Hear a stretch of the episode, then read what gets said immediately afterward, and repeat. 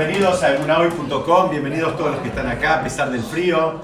Como se dice en hebreo, Kola Kabod, hoy el Yetzirah es doble y triple. Un día así, tan, con tanto frío, de noche, dan ganas de irse directo a casa y Baruch Hashem que, que, que vencieron la tentación y vinieron, así que todo, o sea, como se dice en hebreo, Kola Kabod para ustedes. Bienvenidos también los que van a escuchar esta grabación en algún otro momento. Vamos a seguir estudiando Pirkei Avot. Estamos hoy en la Mishnah número 17. Vamos a hablarla primero. Dice así. Simón, su hijo, decía, crecí entre sabios, pasé con ellos todos mis días y no encontré para el cuerpo nada mejor que el silencio. Lo principal no es el saber, sino la acción. Y el que habla mucho, y el que habla mucho atrae el pecado. Acá está en si la quieren ver.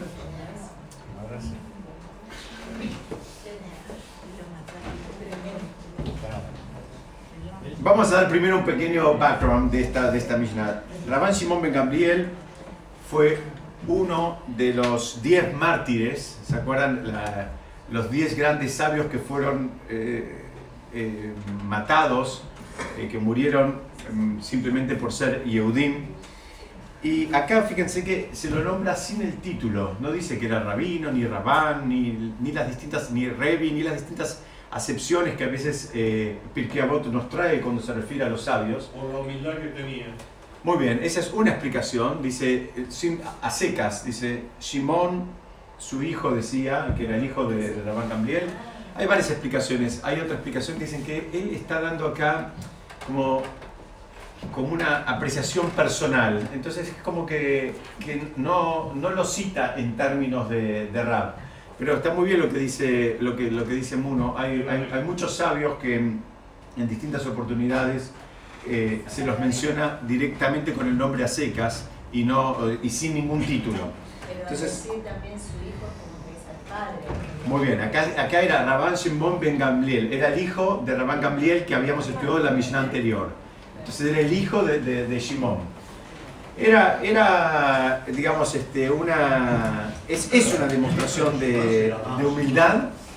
El hijo de Shimon llevaba el nombre del padre. Rabban Shimon Ben Gamliel. Era, y Shimon era el hijo de Gamliel.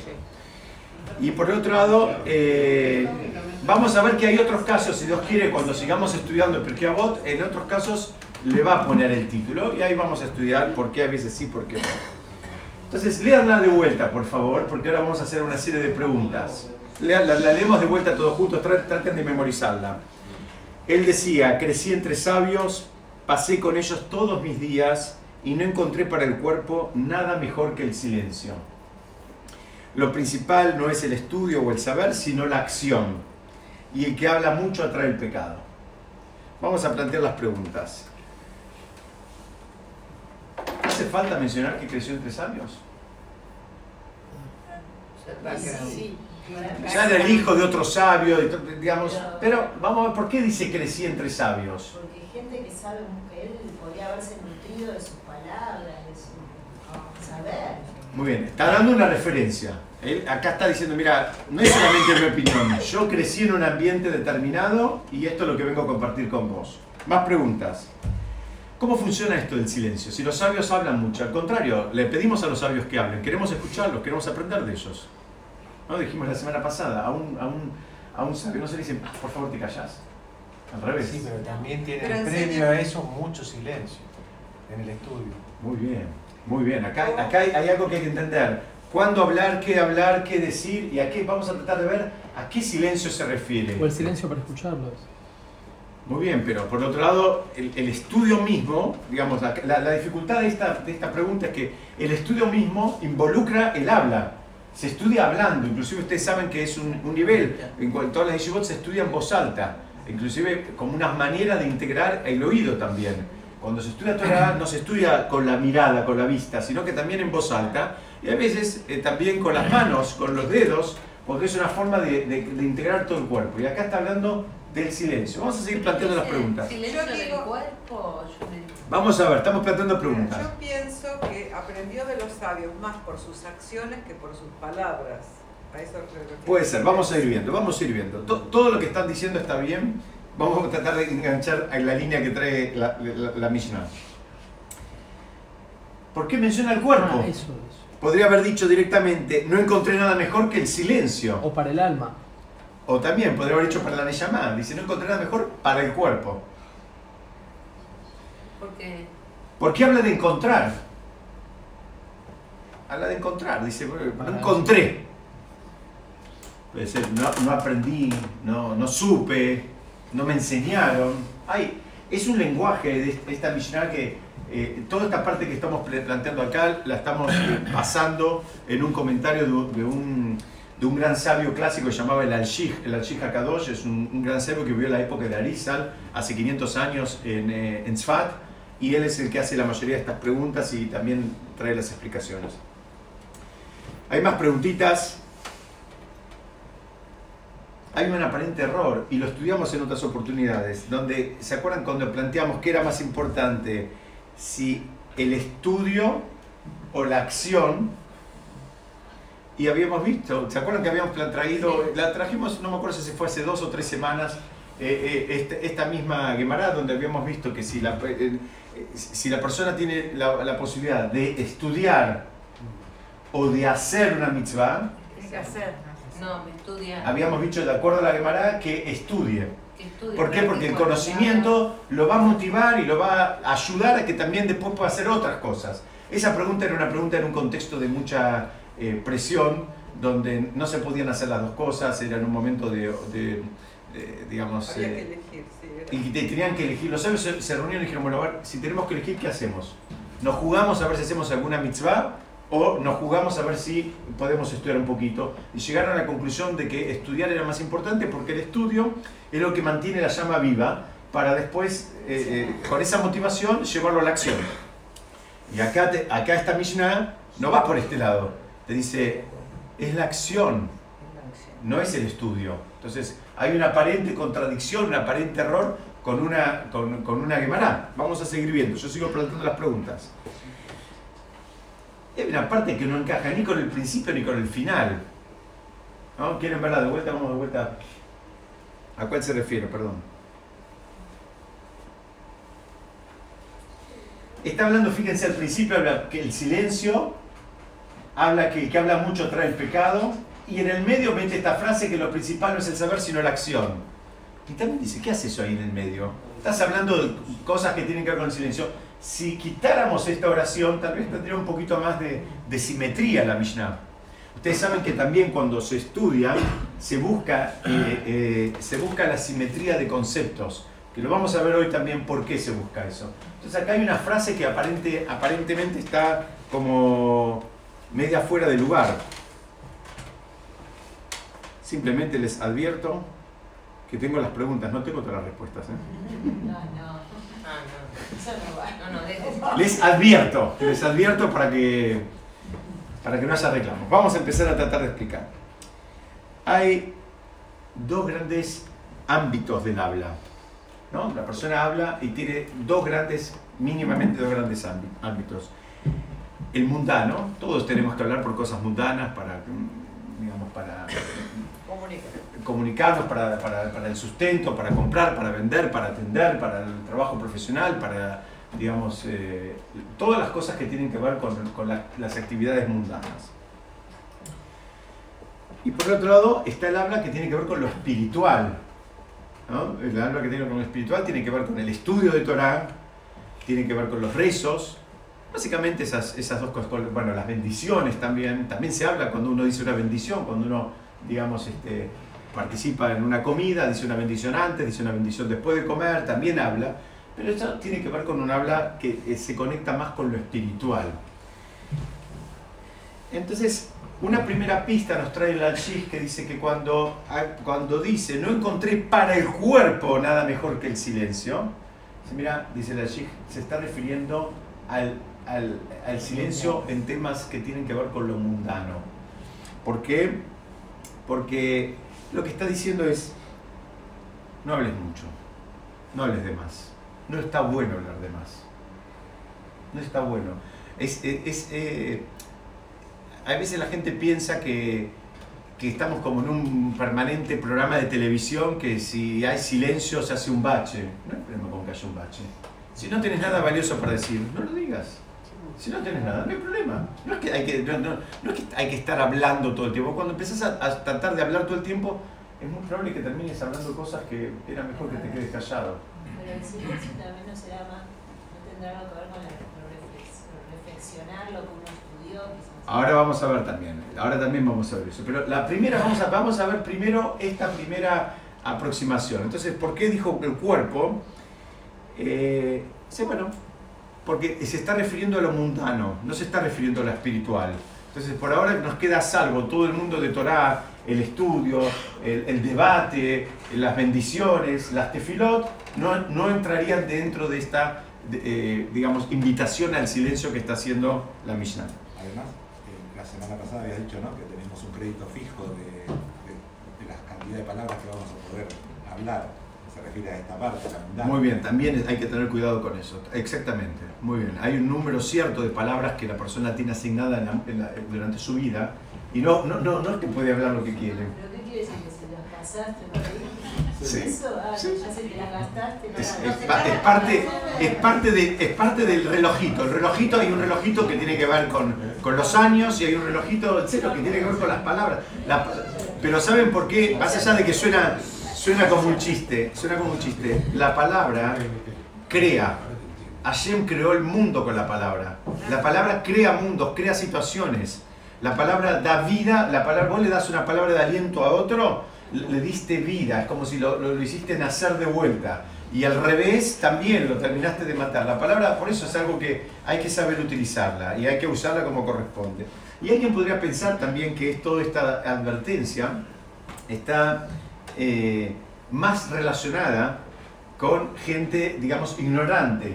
¿En qué sentido? Uno- Alguien puede pensar y decir, mira, eh, los sabios saben elegir las palabras y, y- y- y se cuidan, entonces esta advertencia no aplica para con ellos. Y viene acá eh, eh, Rabbi Shimon Ben Gamliel y te aclara, dice que no es así. Esta máxima, este concepto aplica a todos por igual. No pienses que el sabio en tanto y en cuanto o maneja un lenguaje más depurado o tiene las ideas más claras, que, que no le aplica este concepto. Este concepto le aplica también. Hay, ustedes saben que en esta generación no se usa, pero en otras generaciones se usaba como un proceso de teshuvah, se usaba distintos tipos de privaciones. Había gente que asumía ayunos. Además de los que tenemos establecidos en el calendario nuestro, que son bastantes, además de eso se agregaban ayunos, como una manera este, de, Flagelación. llamémosle, no, pero no solo de flagelación, sino como una manera también de limitarse del mundo material y, y, Purificar. y- y- y concentrarse, como una manera de decir, bueno, no todo lo que está ahí disponible este, este, lo, lo voy a agarrar. Hay otra gente que en lugar de hacer este tipo de, de- de ayunos, hay gente que hacía otro tipo de cosas este, también difíciles para el cuerpo, ¿no? Ejemplo. de silencio. Flagelación. Muy bien, yo hablando de otro tipo, por ejemplo, hay gente que, no sé, iban a, hacían eh, como si fueran mikve en un, en un río congelado y o- o-. O sea, no me suena Muy bien. flagelación. muy bien, era como una manera de, en la nieve misma, se usaban en, en otras generaciones, digo, en esta generación no lo vas a encontrar mucho, hace ya varias que ya no se va a encontrar, pero había gente que lo hacía como una manera, pero en esta, en esta generación a veces vas a encontrar gente que hace lo que se llama el ayunos, hay, hay, hay personas que incorporan ayuno. La mayoría de todos los, los, los sabios dicen, mira, no hagas ayuno, no hagas flagelaciones, no hagas nada. ¿Sabes qué? Hacé lo que llaman en hebreo ta'anit dibur. Hace ayuno de la boca. Y uno de los ayunos más grandes que le aconsejan a, a los, a los jóvenes y no tan jóvenes, por ejemplo, que están en las yeshivot o, o en los kolelim estudiando, ¿saben qué es? Ta'anit dibur, o sea, no hablar, especialmente cuando estás estudiando. ¿Qué significa? Hablas del estudio, pero, pero no hablas de, de otras cosas. Sabes, ustedes saben, cuando uno pasa muchas horas con un compañero de estudio, uno le empieza a contar de, de esto de mi hija, del otro de la otra, de no sé qué, de mi cuñado, de mi primo, de mi hermano.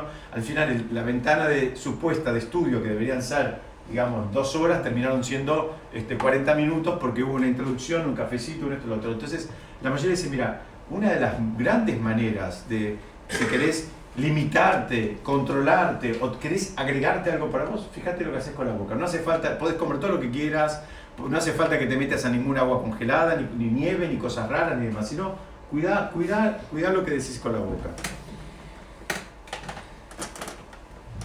Ahí, sigamos con esta pregunta. Dice, ¿por qué habla de encontrar?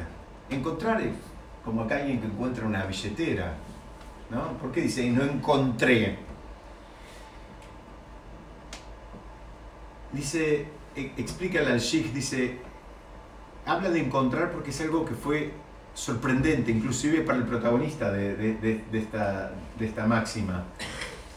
Porque alguien podría pensar, como todos nosotros pensamos al principio, nos costaba esto del silencio con los sabios. Alguien podría pensar, bueno, en un contexto de sabios, todo el mundo habla mucho y lo bueno es que hablen y que, entonces que se escuchen y que aprendan y que repitan, etcétera, etcétera. Y dice, bueno, cuidado, también hay algo que aplica a los sabios, que es el silencio.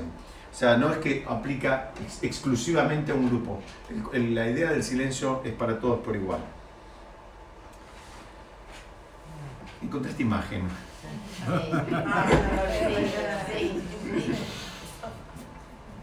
Esta es de un...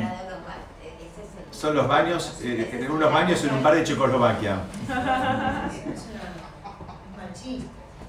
No dice cuál es cuál. Se supone. Verdad. Pero es verdad que la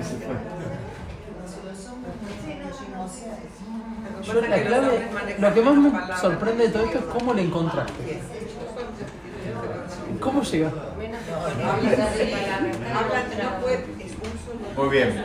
Vamos, vamos a seguir, vamos a seguir. Alguien podría pensar, después de toda esta introducción que estamos viendo, que bueno, que hay que ir a- al opuesto, es decir, alguien puede decir, bueno, en lo mundano no hablo y en el mundo de Torah hablo todo lo que puedo. ¿No? Alguien con- podría eh, caer en la trampa, así, como lo, lo fui llevando yo, decir, bueno, está bien, no hablo cosas mundanas, ahora en la Torah hablo como un lorito. Pero ahora que nosotros sabemos y repasamos esa Gemara en Kidushim que dice que, digamos, hay que poder pensar que a mayor cantidad de palabras es como que es más Torah. Entonces, ¿qué hablo más? Es como que son más mitzvot. Hab- Hablo más como un lorito y entonces es es como que el relojito va, va contando para el otro lado. Entonces ahí viene la Mishnah y dice, mira, para que no caigas en la trampa, te dice, no, no, no, no es así. Dice, no es el estudio, sino la acción. Porque, de vuelta, podrías pensar, está bien, las palabras en el mundo mundano no cuentan, pero en el mundo del estudio sí. Y él te viene y te dice, no, no, pero igual no es el estudio, es la acción. ¿Cómo funciona esto? Algo que ya estudiamos, el estudio, algo que lo mencionamos hoy. El estudio, ¿por qué dice que es importante el estudio? Porque el estudio es lo que te va a llevar, te, te va a terminar de dar las motivaciones para que termines lle- llevando las cosas a la acción. Este es un mundo donde todos vinimos a hacer cosas, no a pensar las cosas. La idea del estudio de Torah no es un deleite intelectual, no es como ir a estudiar, eh, no sé, al que le gusta arquitectura, al que le gusta historia del arte, al que le gusta historia de la música, o música, o teatro, no es lo mismo. El mundo de Torah, la idea del estudio de la, de la, de la Torah es como para llegar a un refinamiento que te motive a hacer cosas que en definitiva ayuden a que tu familia, tus amigos, tu comunidad, tu, tu ciudad, tu mundo terminen todos viviendo mejor. Ese es, ese es el mundo, no es, no es una, una cuestión intelectual. Pero hay muchas cosas que se estudian en la Torah, en la Jabruta, que no son para la acción, que no son para aplicar. Muy bien, no excelente pregunta. aplicarlas. Excelente pregunta. Acá me está preguntando Lili que hay muchas cosas que se estudian y lamentablemente no se pueden aplicar. Por ejemplo, se estudian todos los temas que tienen que ver con los korbanot y no tenemos ningún korban. Muy bien. Digamos, el, el estudio de Torah cumple una función en la persona. Lo que pasa es que hay que... Hay que mm, el, el, eh, el Gaón de Vilna explica este concepto así. Él dice así. La Torah es como si fuera agua que riega. Dice, pero así cuando como uno- un- el que tiene un campo, ¿qué hace? Antes de regar, ¿qué hace? Saca los yuyos, saca las espinas, saca la- la- las cosas que están mal. Dice, ¿por qué? Porque el agua hace crecer todo lo que hay. Vas a encontrar, miren, miren qué bárbaro que el ejemplo, que, cómo lo explica él.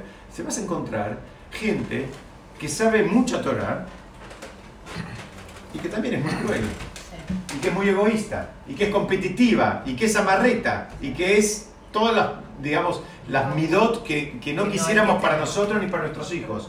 ¿Cómo lo explica el de Vilna? Dice, porque es muy simple. Si la persona cuando se puso a estudiar no hizo una especie de limpiecita, dice, muy bien, la Torah va a hacer florecer, pero también florece las cosas malas que tenía dentro. No pienses que eso no es algo mágico, hay que hacer un trabajo. Y a eso me refiero yo. El trabajo la persona lo tiene que terminar haciendo. Eh, eh, Si no, lo que terminas haciendo es... eh, Ayer no quiere enciclopedias caminando. Vos podés saberte todos los libros de memoria de adelante para atrás y de atrás para adelante. Y puedes ser igual una persona que nadie quiere estar al lado tuyo. Porque puedes ser una persona ultra egoísta. Pero el trabajo que sería la introspección, o sea, El trabajo se- de. Exactamente, es encontrar las midot que hay que corregir, las midot, las cualidades que hay que mejorar, el refinamiento que hay que hacer. Porque eh, eh, si no se vuelve una cosa muy técnica, y esto no es un- una, una cuestión técnica, entonces hay, hay que detectar y con honestidad y con sensibilidad. ¿Cómo? Ah, muy difícil, muy difícil. En general, en general, Necesitas. los que tenés alrededor te tiran algunas pistas. En general, las personas con las cuales interactúas te dan alguna pista, te están diciendo, mira, estás siendo muy egoísta, mira, estás pensando en vos solo, mira, no sé qué, estás llegando siempre tarde, estoy diciendo ejemplos que a cualquiera se le puede ocurrir. Eh, digamos, la idea es, a veces, si uno, porque en el fondo nosotros todos sabemos cosas que tenemos que mejorar, pero a veces nos cuesta verlas, entonces si nos cuesta verlas, Hashem hace que los que interactúan con nosotros eh, nos pasan un boletín. El boletín nos lo dan las personas. No te lo va a dar ningún rab y lamentablemente no tenemos vitaminas, no tenemos un Cohen Gadol que nos diga nada. Entonces, las personas con las cuales interactuamos eh, nos van a ir dando un, un feedback. Está en nosotros abrir un poquito la sensibilidad, percibirlo, tomar nota y hacer algo con eso. Si no, podemos seguir pensando que los demás están siempre equivocados. Vamos a avanzar un poquitito. Entonces, para cerrar, esto no es, un deleite intelectual el estudio de la Torah. No es, solamente un deleite, eh, historias lindas, historias divertidas o historias agradables. Es algo que nos tiene que ayudar a transformarnos en las personas que nos tenemos que transformar. ¿Para qué? Para hacer en esta vida lo que venimos a hacer. Tan simple como eso. Entonces sigamos. Entonces tenemos, eh, acá plantea la, la Mishnah, si tenemos el estudio versus la acción. Ahora, el estudio no es una acción en sí misma. Sí, pero acá él se está refiriendo al estudio, digamos, más... eh, claro que es una acción, es una acción estudiar, pero eh, eh, sería el estudio versus la- el cumplimiento de las mitzvot, ve- ve- versus la acción, como, como, como- o sea, ¿qué hago? Me siento a estudiar, eh, por ejemplo, eh, no sé, eh, cómo hay que hacer caer un vino, o voy a visitar a mi vecino que está enfermo. Ah, la acción son, son las mitzvot. Claro. Ah. La acción a que se está refiriendo, la saco, la pongo en la práctica. Equilibrio entre ambas. Bueno, hay que llegar a eso. Hay que, hay que llegar a eso. Pero acá, igual, la Mishnah nos da una pauta. Nos da una pauta. Que dice que si tenés que estudiar el estudio, o sea, tenés que sopesar el estudio y o, o versus la acción, la Mishnah te dice la acción. La acción. Porque si no, podés caer en la trampa de que es algo intelectual. Y sabes qué? Tenés que ir a visitar a tu amigo. Porque él está esperando que vayas. Está esperando que lo llames. No, no es un tema de estudiar a ver si la importancia de la mitzvah de visitar a un enfermo. ¿Sabes qué? Puedes hablar mucho de eso, ¿no? Pero la importancia es un día agarrar el auto e ir a visitarlo. Esto, esto es lo que nos está enseñando esta Mishnah. Se lo pensé mal, lo que dijo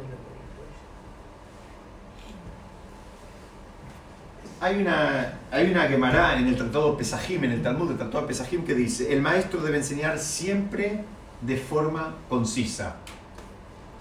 Porque el- la Gemara trae ahí, a veces si el maestro se extiende mucho y el concepto lo lleva para un lado, lo lleva para el otro, lo sube, lo baja, bueno, ya en la época del Talmud todos tenían, evidentemente igual que nos, o, nosotros tenemos mucha menos capacidad de concentración, nos distraemos, nos vamos, nos fuimos y entonces el concepto no, no lo terminamos de agarrar.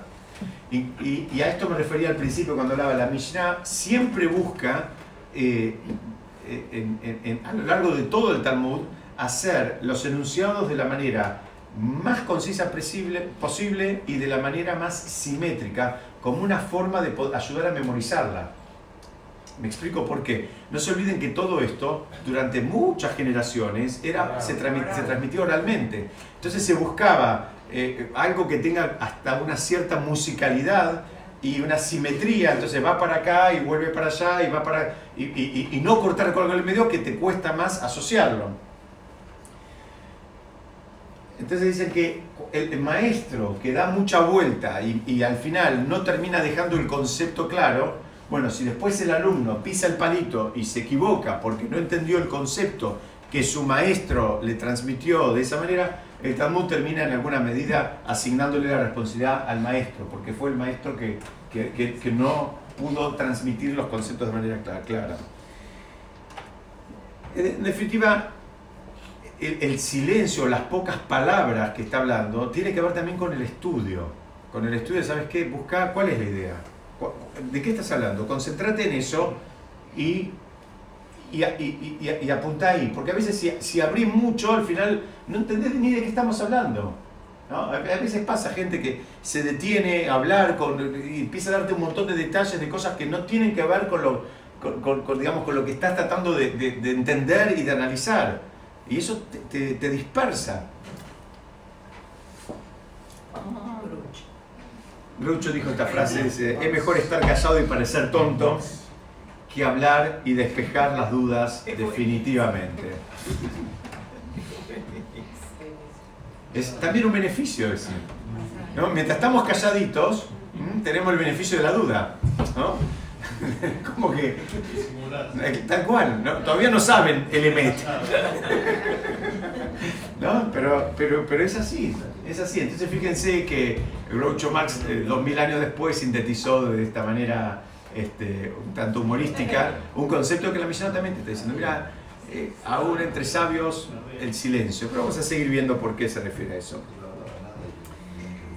Este concepto que está, debería estar muy presente, que es el pensamiento, la emoción, la conducta. Esto es, el el estudio es un estudio que, que- debe ser un motor que nos lleva a, a- a querer hacer las cosas mejor, a saber hacerlas mejor, a entenderlas mejor, a ponerle más entusiasmo. La persona que sabe, que entiende lo que está pasando, le debería afectar de una manera que no es lo mismo prender la vela de Shabbat una persona que sabe, que entiende, que digamos recibió motivación, que otra que le dijeron, mira, acá tenés las velitas, prendela a las 5 y 20. No es lo mismo, no debería ser lo mismo, no debería ser lo mismo. ¿Se acuerdan que estudiamos en otras oportunidades? Dos personas las prendieron, ¿son las dos iguales? No, no son iguales. Una la prendió con alegría, la otra la prendió en los gritos. Una quería sacársela de encima para, para ir a ver los mensajitos, otra cosa. Otra quería aprovechar ese espacio para pedir por su familia, sus amistades, sus hijos, sus primos, sus amigos. Decir, eh, eh, a eso se refiere. El estudio y el silencio se refiere también a darse el tiempo. Yo quiero avanzar un poquito y vamos a ver cómo lo relacionamos, eh, porque, porque va un tema concatenado con el otro. Igual, antes de avanzar, quiero decir que la mayoría de las cosas que estuvieron diciendo acá son correctas. Eh, hace falta un balance entre la acción y el estudio. Eh, trae el, el, el, eh, los, el Rabbi trae una Gemara donde dice, si la persona tiene dos opciones de, de ir a estudiar o, vamos a con el ejemplo que dije antes, de ir a visitar a un enfermo. O vamos al revés, si la persona puede, si la persona puede estudiar toda la semana, todo el día, digamos, los dos escenarios son, o va a estudiar todo el día, toda la semana, de 9 de la mañana a 6 de la tarde, o va a visitar enfermos toda la semana, de 9 de la mañana a 6 de la tarde. Y si sabes qué, el Yetzer Hará te va a decir, anda a visitar enfermos. Porque el Yetzer Hará no te va a dejar que estudies. ¿Sabes por qué? Porque cuando estudias, te terminas convirtiendo en mejor persona. la, la, la mitzvah es buenísima y es súper importante y hay que hacerla, pero hay que encontrar el, el- el equilibrio, hay que encontrar ese balance. ¿Por qué? Porque después viene la otra. La, si la acción es importante, bueno, entonces, ¿sabes qué? Estoy todo el día, ayudo a cruzar a esta, a la otra le saco el gato que se le colgó, a la otra le hago la otra mitzvah. Estoy todo el día haciendo mitzvot, ¿sí? Estoy todo el día ocupado. Soy un tzadik. Sí, soy un tzadik ignorante. Ignorante. Entonces, ese balance claro que es importante. Claro que es importante. Acá eh, eh, tenemos que entender eso. El, el, el, el este malaj, nos va a atacar cada vez que nosotros querramos hacer algo valioso. En tanto y en cuanto lo que estamos tratando de hacer es algo que no tiene mucho valor, no nos va a atacar tanto. Y ese valor está dado en eh, lo que llaman economía el costo de oportunidad. ¿Qué es lo que vas a hacer si no haces esto?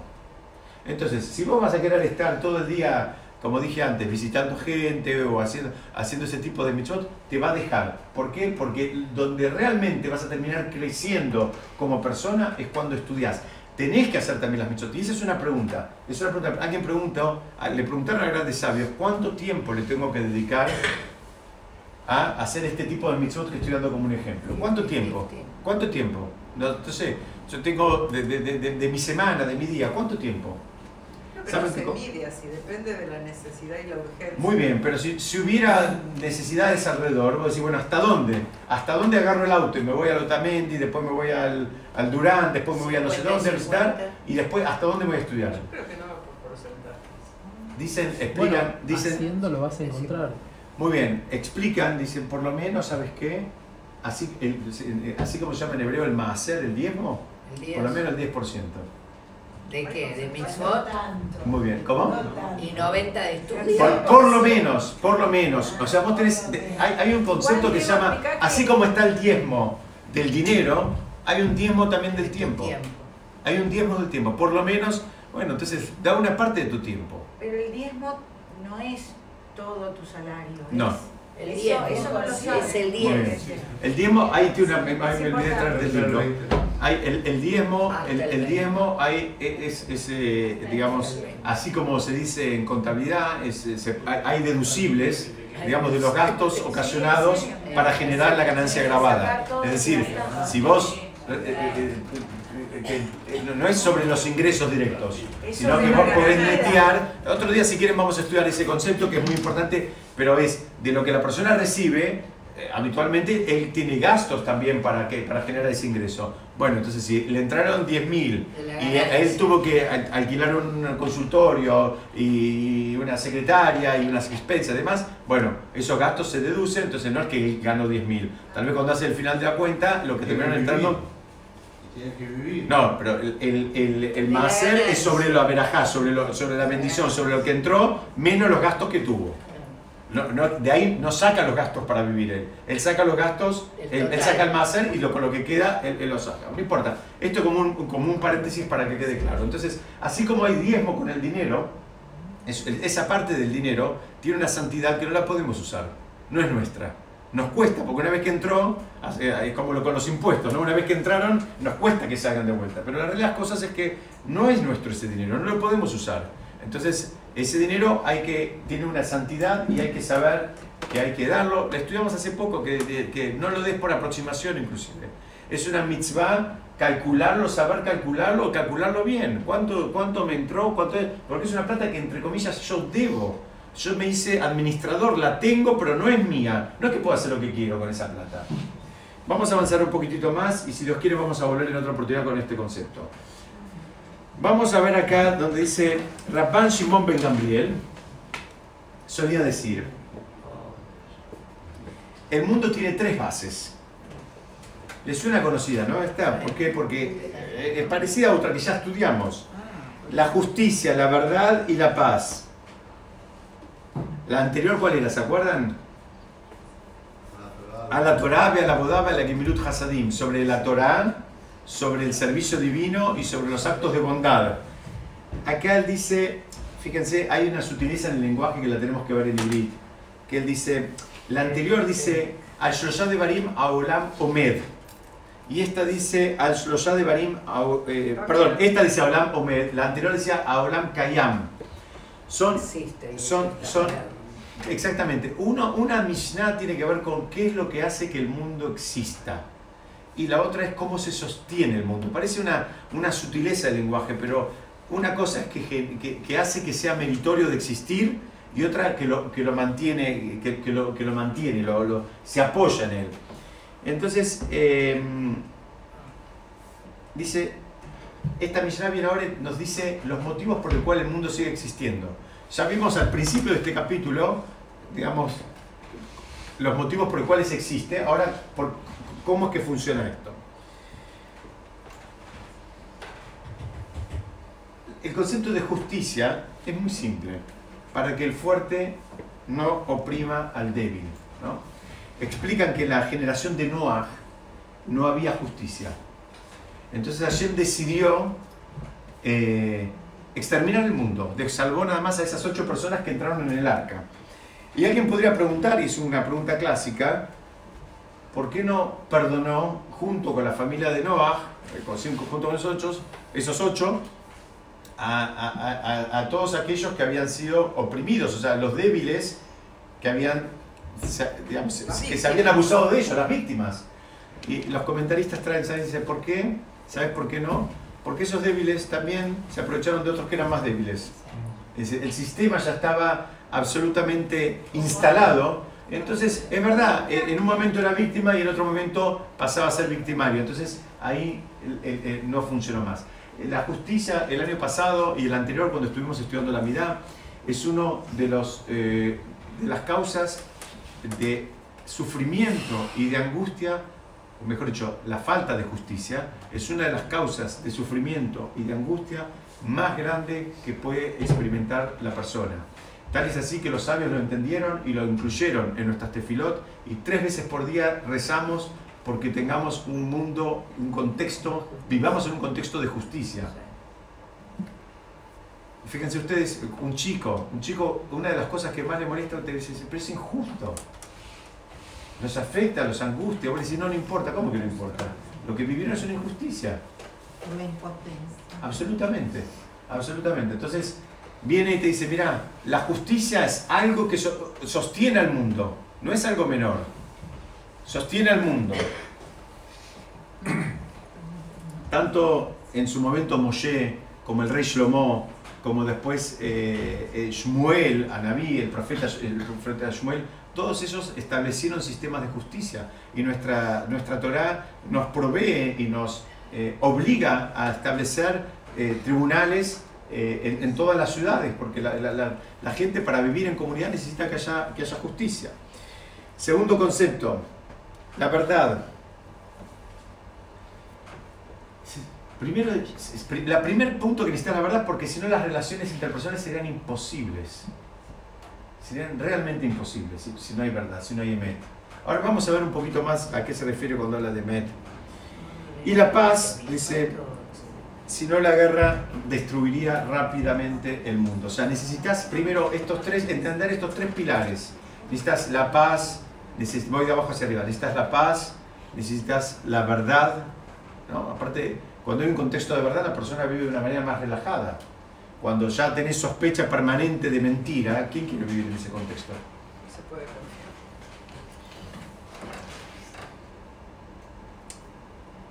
El concepto de Noah y la justicia eh,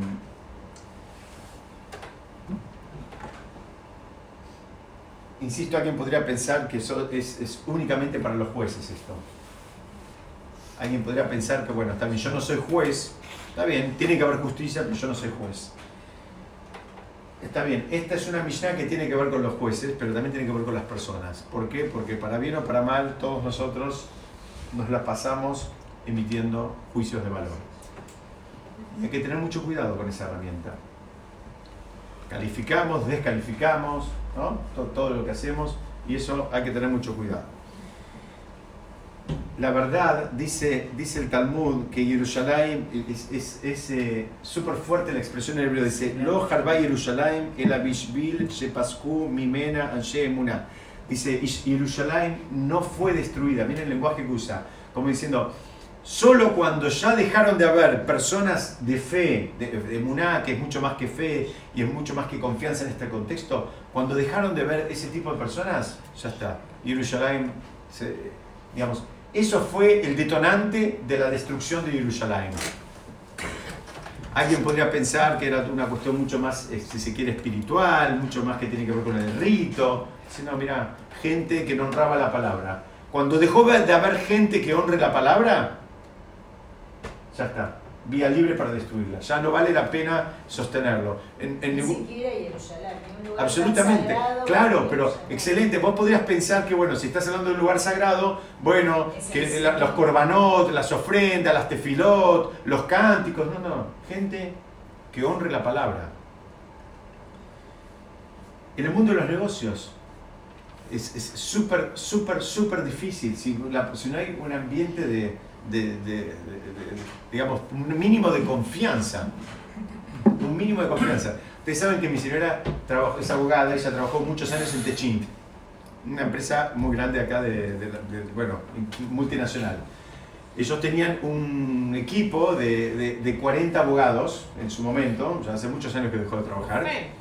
Sí, pero que le daban servicio solamente a las empresas del grupo. Y las empresas del grupo Techint, todo lo hacían por contrato.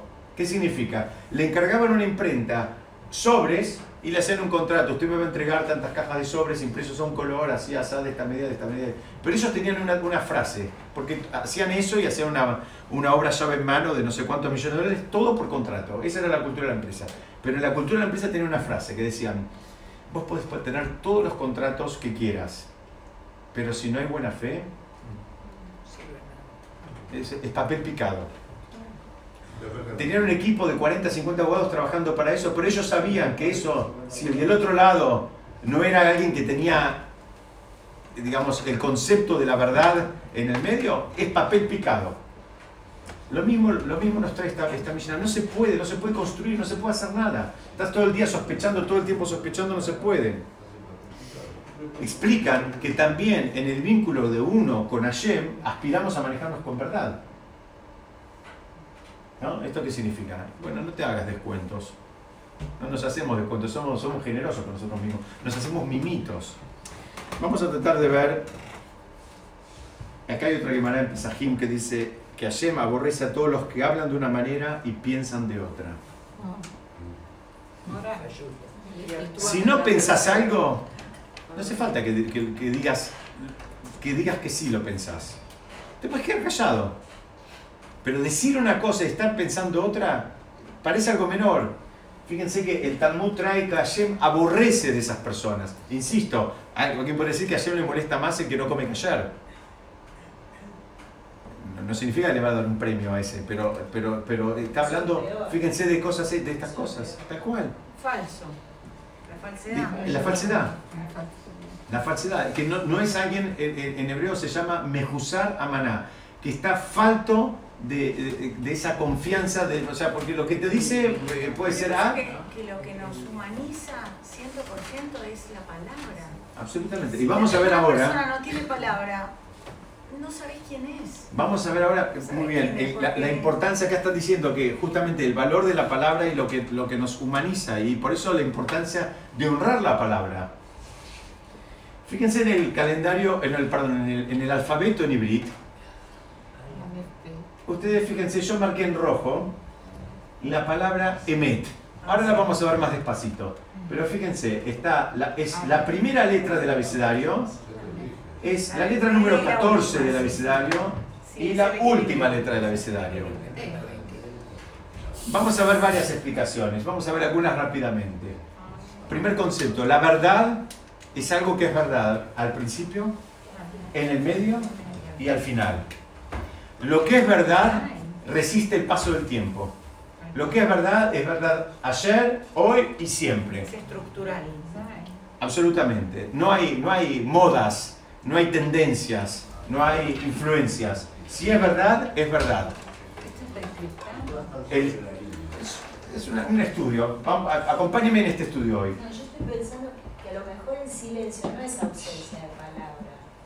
Estoy pensando, quizás el silencio, o sea, en, en- en la reflexión, en el pensamiento, en la conexión con uno mismo, a veces no se necesita escuchar nada, pero existe la palabra en el pensamiento. Muy difícil. No, que aunque no lo digas, pensar. No me convence tanto lo de que el silencio es para lo mundano y no para lo... Me, me- como que no me convence. Aún, no, me pero aún en el ambiente Torah también hay que tener cuidado. Por eso fíjate que explicamos después que la importancia de, de que la enseñanza sea concisa. La, la, eh, ¿Por qué? Porque aún alguien podría pensar que solamente lo mundano. Dice, no, no, también en el mundo de Torah el silencio también es algo valioso. En general, cuando uno habla mucho, está absolutamente desconectado de uno, del otro y de la situación y de, y- y- y de todo, ¿no? O sea, ahí está inv- invitando al silencio. Pero la transmisión es lo contrario al silencio. Muy bien, la transmisión te, necesitas hablar, necesitas hablar. Pero bueno, también saber el valor de las palabras, no hace falta el valor de, y de ser conciso, y de ser claro, y si estamos estudiando de- del monitor, hablamos del monitor, no del monitor y la mesa, el techo, y tengo un amigo que vende ventiladores, no, ahora estamos hablando del monitor, eso también es importante. Déjenme seguir un poquitito porque en unos minutos se vence el hechizo y, y quiero terminar. Eh, la palabra sheker, que significa mentira, las letras están acá, los- no sé si las ven de atrás, pero están recuadradas con, la- con- con azul. La shin está por acá, la kuf está acá, la rey está acá. Están todas juntitas, están todas como medias entreveradas, a diferencia del emet. Vamos a verlo más claro acá. Qué sabio que ese librito. Fíjense que cada letra, además, explican, está bien apoyada, tiene, tiene puntos de apoyo. Tiene dos puntos de apoyo por lo menos y puntos de apoyo grandes. Está bien apoyada. Compárenla con la palabra shaker, que, que, digamos, tiene acá un puntito de apoyo, acá otro, acá tiene un poco... Si, si lo ven, en el, en el- yo no encontré la tipografía, en el, en el hebreo de la Torá, esto es, es casi un punto acá. No, no, no es esa base, es- está escrito así, se escribe como, como casi en, en- en un vértice ahí. Eh. Dice que inclusive están, las letras están más, más en el aire, ¿no? no están tan apoyadas. La mentira eh, está, no, está agarrada, ¿no? Como, ¿cómo se dice? Construye castillos en el aire, se dice como una expresión. Están en el aire las palabras, no están apoyadas. Fíjese, las letras, perdón, están bien, bien arraigadas. La palabra emet tiene una particularidad. La palabra emet suma 9. Y vamos a ir viéndolo. Todo lo que es verdad, fíjense, esto es algo, les voy a contar una, una anécdota. Esto es algo que se estudia, se estudia hace mucho. Y el Rab Yankee explicó algunos de estos conceptos en la noche de Shavuot. Y mi señora me dice, mira, los tenés que, me dice, tenés que explicar, porque se ve que a ella le afectó y bueno, por, por ella lo estamos compartiendo. ¿Cu- ¿Cuál es el concepto?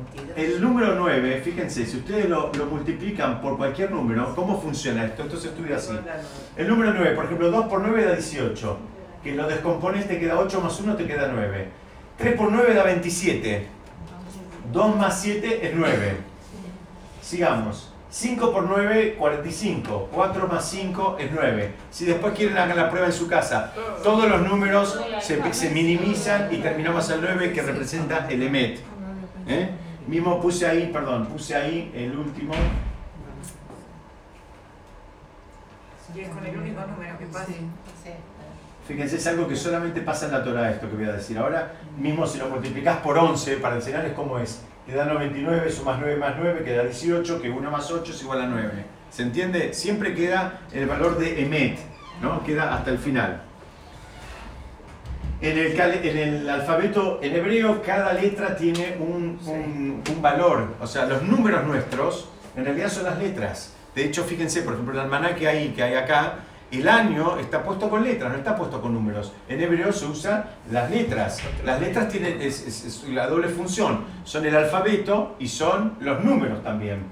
Entonces, van a encontrar algo que no van a encontrar en ningún lado en, en relación a la Torah.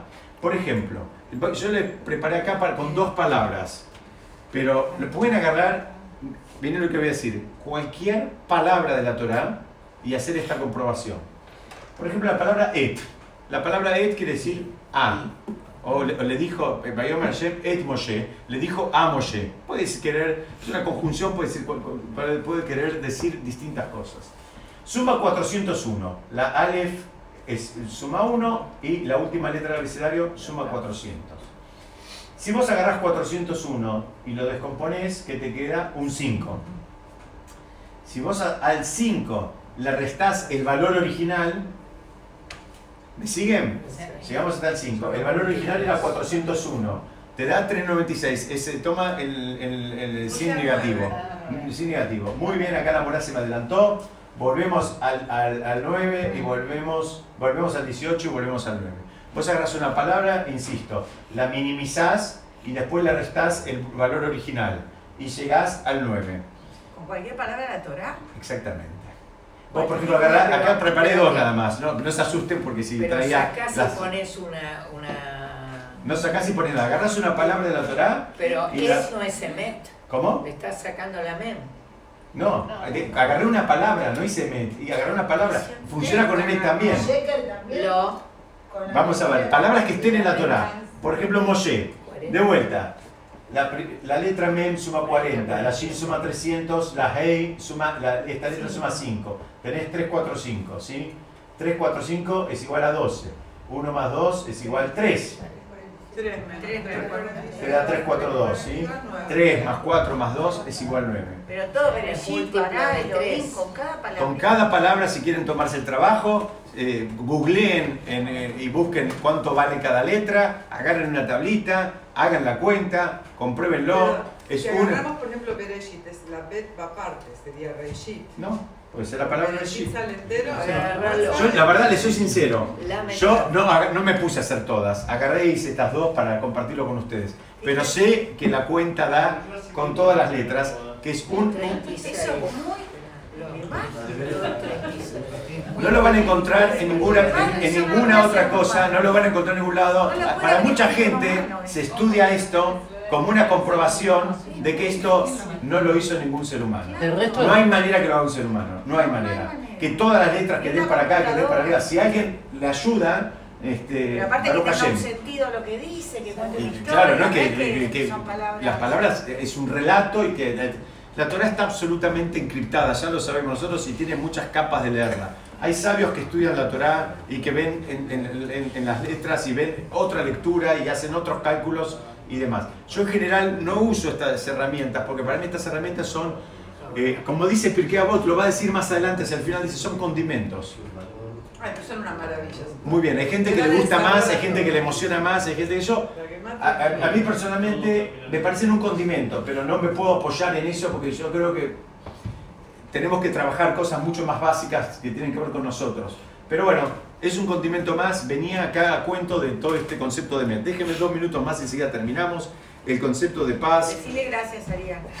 Este concepto lo explicó Yankee y, y después, de, después de la noche de Shavuot, ya me dice, ¿vos lo explicaste alguna vez? Le digo, no, me dice, tenés que explicarlo. A ella eh, le hizo clic. Hay gente que le hace clic a estas cosas, espero que ustedes también. Vamos a ver el concepto de la paz, es algo bastante básico. También rezamos, ah, tenemos en, en una, en, en la mitad tenemos una bendición que tiene que ver con la paz, pedimos por la paz. ¿Por qué? Porque los sabios ya entendieron, y creo que nosotros también, que eh, la- el- en, hebreo se dice el keli, el, el receptáculo fundamental para la bendición es la paz. La- no hay manera que la persona tenga mucha bendición, si se quiere, vamos a un ejemplo, económica y llega a la casa y es una, eh, una guerra. Eso no es bendición. Por más ceros que tenga la cuenta, si después no está en un clima de armonía, no sirve. O no está el clima de armonía con, o con los vecinos, o con su familia, o con sus empleados, o con su pareja, o con sus hijos. O sea, la paz es algo que sostiene al mundo, porque después puede ser que tengas eh, eh, éxitos importantes en otros, en otros aspectos, pero, eh, pero nada vale nada si la, persona al final no, no, no, no- no termina valorando nada. Por eso insisto que los sabios nos, nos incluyeron en la amidad, en las plegarias que hacemos todos los días, tres veces por día, que recemos por la paz.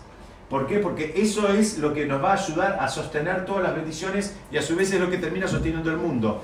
Si tenemos todas las bendiciones del mundo y no tenemos eh, un contexto de paz, no sirve. La paz, esto también está hablando de estos tres lenguajes que usa al final. Está hablando también otra, otra lectura, otra, otra aproximación, está hablando a los jueces, está hablando los litigantes y les está diciendo, cuidado, que uno de los objetivos cuando hay un, un tribunal rabínico es también alcanzar la paz. A veces eh, lo ideal es enemigo de lo bueno. Hay veces hay cosas que corresponden, hay cosas que no corresponden, y a veces en, en- en honor a la paz, a veces hay que, hay que saber eh, disimular, saber ceder, saber dejar pasar alguna cosa. No hace falta ser eh, siempre tan puntilloso. Parte de los objetivos, digamos, de, de- de un bendito, de un tribunal rabínico, es que entre las personas que están ahí termine habiendo paz, independientemente de que eh, la raya había que hacerla a 20 centímetros o a 30 centímetros. A veces ese, ese es un concepto muy importante. Dicen, hay un, termino con una historia, cuentan que Alejandro Magno presenció un juicio en la India. Lo cuenta el Talmud esto. ¿Y qué pasó? Dice, un, un comprador había comprado un campo y en el campo fue y encontró un tesoro. Entonces el comprador viene y le dice al vendedor, mira, el tesoro es tuyo. Yo compré un campo, no compré un tesoro. Y el vendedor viene y dice, el tesoro es tuyo. Yo vendí el campo con todo lo que había dentro. Y estos fueron a hacer un, un bedín, cada uno Inverso. atribuyéndole el tesoro al compañero, el comprador al vendedor, a- al revés de lo que nos podríamos imaginar en nuestras cabezas. Dice que Alejandro el Magno no lo podría creer cuando vio todo esto y les preguntó si tenían hijos. Les dijo, le, dijo, le dijeron que sí. Dijo, bueno, traten de que tu hijo se case con tu hija y que ellos disfruten el tesoro, porque esto no lo van a encontrar en otro lado. Este concepto no lo van a encontrar en otro lado. Este concepto de, de buscar la paz, buscar la armonía, poner, buscar el emet, lo que es emet. ¿Es mío o no es mío? ¿No? Eso, eso es muy importante. Es como Es- la historia es- del burro, ¿no? Que tenía la Muy bien, muy bien, como la historia del burro con la, con la piedra. Es, ustedes, hay, quien, hay quienes explican, y otro día vamos a profundizar en eso, que ese es uno de los motivos por los cuales eh, cuando damos tzedakah no decimos una bendición. Una persona cuando da tzedakah, supongamos que alguien viene y nos pide, por ejemplo, para casar una novia. Entonces, eh, Baruch Hashem, estamos todos acá, cada uno mete la mano en el bolsillo y pone un billete. No hay una bendición, no decimos una bendición. Muchos preguntan, ¿por qué? Si es una mitzvah, ¿por qué no decimos una bendición? Una de las explicaciones es que ¿estamos todos seguros que ese dinero es nuestro? Si Dios quiere, la semana que viene vamos a estudiar los otros motivos por los cuales no hacemos la bendición. Siendo las 21.05, se termina el hechizo. Muchas gracias a todos. Hashem la semana que viene. Vamos a empezar el capítulo nuevo y vamos a organizar un brindis porque terminamos de estudiar un capítulo de 6 y la verdad que es, eh, es, es- un logro de todos ustedes. Muchas gracias. Gracias.